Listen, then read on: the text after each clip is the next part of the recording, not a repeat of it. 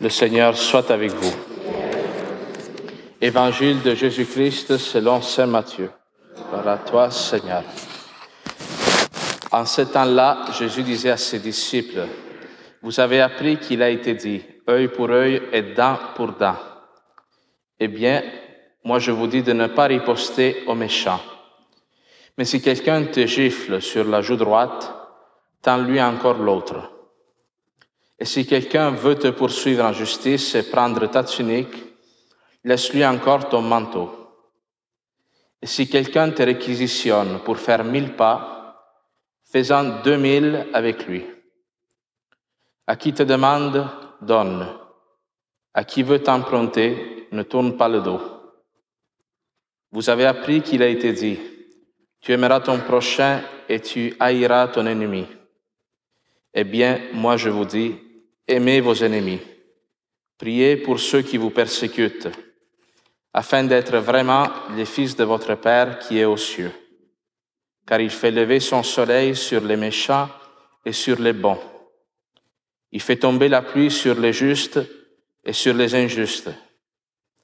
En effet, si vous aimez ceux qui vous aiment, quelle récompense méritez-vous? Les publicains eux-mêmes n'en font-ils pas autant? Et si vous ne saluez que vos frères, que faites-vous d'extraordinaire? Les païens eux-mêmes n'en font-ils pas autant? Vous donc, vous serez parfaits comme votre Père céleste est parfait. Acclamons la parole de Dieu. Louange à toi, Seigneur Jésus. Aujourd'hui, il y a une phrase dans, dans la lettre de Paul euh, il faut, l'avoir bien à l'esprit pour ne pas refuser cette parole. Paul dit qu'il y a deux sagesses. Il y a une sagesse qui est la sagesse humaine, la sagesse du monde, et une autre qui est la sagesse de Dieu. Et pour avoir l'une, tu dois renier l'autre. Hein? Il dit si quelqu'un pense d'être sage selon le monde, hein, qu'il devienne un peu fou, qu'il devienne fou pour devenir sage selon Dieu. Aujourd'hui, dans l'Évangile, on parle d'amour à l'ennemi. Cette sagesse-là est une folie pour le monde, parce que l'ennemi doit être détruit pour le monde.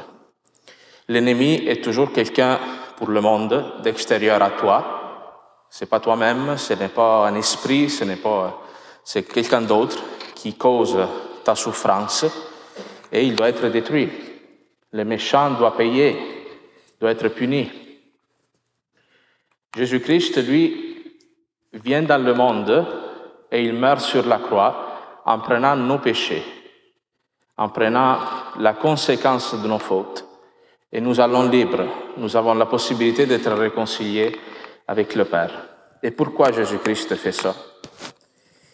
Nous, il nous semble une folie, ce d'aimer les ennemis. Mais si nous appliquions au pied de la lettre cette forme de justice où celui qui se trompe paye, quel est le problème? C'est que personne de nous est parfait. Nous tous, nous avons péché pendant notre vie. Nous tous, nous avons été là à aimer, là à servir. Nous tous, des fois, nous nous replions sur nous-mêmes. Nous tous, des fois, hein, si nous sommes, nous avons une clairvoyance par rapport à nous-mêmes, des fois, sommes plus inquiets de nous-mêmes que du monde autour de nous. Nous tous, des fois, nous avons renié Dieu. Nous tous, des fois, nous avons dit, pourquoi Dieu tu fais cette histoire-là avec moi? Pourquoi tu as permis tels événements-là? Si tu étais un Dieu d'amour, tu n'aurais pas permis ça dans ma vie. À un moment donné, on le dit là. Hein? Alors, si on doit appliquer cette justice-là, nous aussi, on va y passer. Ça, c'est, une vérité. C'est parce que dans la Bible, dans la parole de Dieu, il y a une phrase qui me parle beaucoup. Il dit, le saint, y est, le saint, il pêche sept fois par jour. Imaginez-vous, moi, je me suis fait un calcul une fois, là, je dis, moi j'ai 33 ans, j'ai fait 7 par 365, par 33, ça sera en affaire genre 40 000 et quelques. Mais ça, c'est le saint. moi, je suis pas là, avec, en rajoutant au moins le double. Puis, bon. Alors, pourquoi je dis ça? C'est pas pour euh, qu'on se méprise, qu'on se euh, culpabilise, etc. Mais parce que le fait de reconnaître nos péchés est la clé pour avoir cet amour-là. Parce que cette parole aujourd'hui, tu peux la prendre comme un moralisme. Il faut que j'aime l'ennemi. Tu vas ici, quelqu'un, tu sors de la porte de l'église tantôt, tu dis bonjour à quelqu'un, l'autre il te répond pas, ça y est, c'est fini ton, euh, ta résolution d'aimer l'ennemi, ça s'arrête là, là. Autre chose, c'est de se dire, le Seigneur a tellement été bon envers moi, le Seigneur m'a tellement pardonné, le Seigneur m'a tellement continué de me donner son amour alors que moi je l'ai renié, alors que moi je doutais de son amour. Et si Jésus-Christ a fait ça pour moi, ben, peut-être qu'avec la grâce de Dieu, si c'est vrai que l'Esprit du Christ habite en moi, je peux le faire pour quelqu'un d'autre. Et en te rappelant que tu n'es pas saint, tu vas pardonner la faute de l'autre. Alors, ça c'est une folie. Pourquoi? Comme je viens de le dire au début, pour le monde. Un, parce que nous on est dans un esprit de justicialisme, de justice. Et deux, parce qu'aujourd'hui le monde te dit, t'invite toujours à t'excuser de ta faute. Oui, mais il a telle, telle chose qui t'est arrivée, c'est tel. Euh, dans le fond, le monde nous invite toujours à nous excuser. Les pères de l'Église disaient, celui qui se excuse devant Dieu, Dieu l'accuse. Celui qui s'accuse devant Dieu, Dieu l'excuse. Entrer dans cette euh, gratuité de l'amour de Dieu passe nécessairement par le fait de se reconnaître faible, là à aimer le Seigneur. Et pourquoi cette parole que donne Jésus-Christ sur l'amour à l'ennemi est si importante Parce que, vous l'avez écouté, même dans le peuple d'Israël, le peuple d'Israël, dans la première lecture, a une mission qui est celle de manifester au monde l'amour de Dieu. Et cet amour-là se manifeste dans la communion, dans l'unité que les gens ont entre eux dans le peuple. Voilà pourquoi la division est le scandale numéro un et l'empêchement numéro un à l'évangélisation du monde. Des fois, on pense que le scandale numéro un, c'est les, bon, toutes sortes d'abus qui ont été commis, et oui, c'est grave. Mais ce qui empêche le monde de croire en Jésus-Christ, c'est de voir la division au milieu de l'Église. La division dans nos cœurs, la division dans nos familles. Parce que si c'est vrai que nous tous ici, nous partageons un seul esprit, cet esprit-là, eh, eh, il va au-delà de nos différences, de nos opinions politiques différentes, de nos, de nos, de nos caractères différents, de nos histoires de vie différentes. Et aussi, notre danger face à cette lecture, c'est de penser que ça, c'est pour les pros. Il y a toujours ce danger-là de croire qu'il y a le christianisme pour les dummies, pour les noobs, les, les commençants, les débutants, et le christianisme pour, euh, je sais pas, les prêtres, les religieux, les missionnaires, etc. Mais cet amour-là, cet amour à l'ennemi, n'est pas un idéal, est une nécessité pour moi et pour toi. Parce que si dans ton couple il n'y a pas un amour à l'ennemi, ton mariage ne durera pas. Parce que bien vite, c'est ton mari ou ta femme qui devient l'ennemi numéro un. Celui qui ne t'aime pas assez, qui ne tient pas compte de tes besoins. Hein? Celui qui, non, qui, ne tient pas, c'est ça, qui ne, reconnaît pas les gestes d'amour que tu fais envers lui.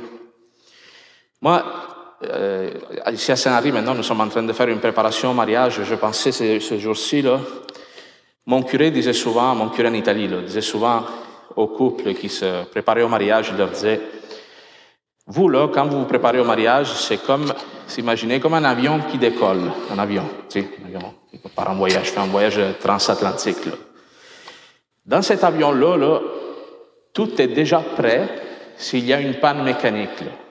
Parce que si l'avion s'écrase, il y a des centaines de personnes qui vont y passer. Alors, à un moment donné, si le moteur numéro un arrête de tourner, qu'est-ce qu'on fait? Bon, il y a un moteur de réserve, il y a déjà les, parachutes, je ne sais pas, là, près. Dans ton mariage, c'est quoi ça? Si, si à un moment donné, dans ton mariage, là, arrive un temps que l'un des deux commence à être infidèle, qu'est-ce que tu fais? Tu laisses que ton mariage crache ou tu es déjà prêt Tu as des contre-mesures, disons, pour euh, continuer à aimer. Alors, la prévention, la contre-mesure numéro un, c'est l'amour à l'ennemi. Parce que quand tu dis oui, moi je continue avec la citation de mon curé, quand tu dis oui le jour de ton mariage, tu es en train de dire oui à aimer quelqu'un d'infidèle aussi. Alors ça, ça ne veut pas dire qu'à un moment donné, il ne peut pas y avoir des temps de distance temporairement, etc. Mais est-ce que dans ton cœur, il continue à avoir cet amour-là pour cette personne-là en espérant qu'ils se convertissent, qu'ils changent de vie? Toujours lui donner une, nouvelle chance comme le Christ le fait avec nous. Alors vous voyez, cet amour-là, même pour nous, pour les prêtres, tant de fois, on essaye non, de, de faire avancer les choses. Et non, il y a de l'opposition tout le temps. Alors, le Seigneur, il faut qu'il nous donne cet amour-là à l'ennemi, à un moment donné, de ne pas perdre espérance, de ne pas se décourager, de, continuer à offrir une possibilité. Alors, vous voyez, c'est pas un idéal, c'est pas quelque chose de, de très spirituel. Non, cet amour-là, en fait, est l'unique vrai amour. Parce que l'amour à l'ennemi est un amour qui doit être nécessairement gratuit. Parce que l'ennemi n'a rien à te redonner en échange de ton amour. Et cet amour-là, il y a une personne qui l'a compris dans l'histoire de, de l'humanité parfaitement, c'est Jésus-Christ sur la croix, qui aime ceux qui lui crachent dessus, qui mettent des clous dans les mains, qui mettent la couronne d'épines, qui le flagellent. Et lui, en réponse, il offre le pardon. Père, pardonne-les, ils ne savent pas ce qu'ils font. Alors si aujourd'hui tu te sens crucifié par les circonstances de ta vie, par des discordes, des divisions qui règnent dans ta famille, dans ton couple, au travail, première chose, commence à prier pour ton ennemi. Commence à prier pour lui. Que le Seigneur le bénisse. Même si tu le sens pas, la prière n'est pas question de sentiment, là. la prière est une question de, de, se faire violence des fois. La prière est un combat. Là. Alors tu commences à prier pour lui, tu vas voir que tranquillement le Seigneur change ton cœur, hein, il te donne d'avoir une autre attitude pour cette personne-là. Puis tu regardes le Christ crucifié, lui qui, sur la croix, je le répète, a aimé ses ennemis. Amen.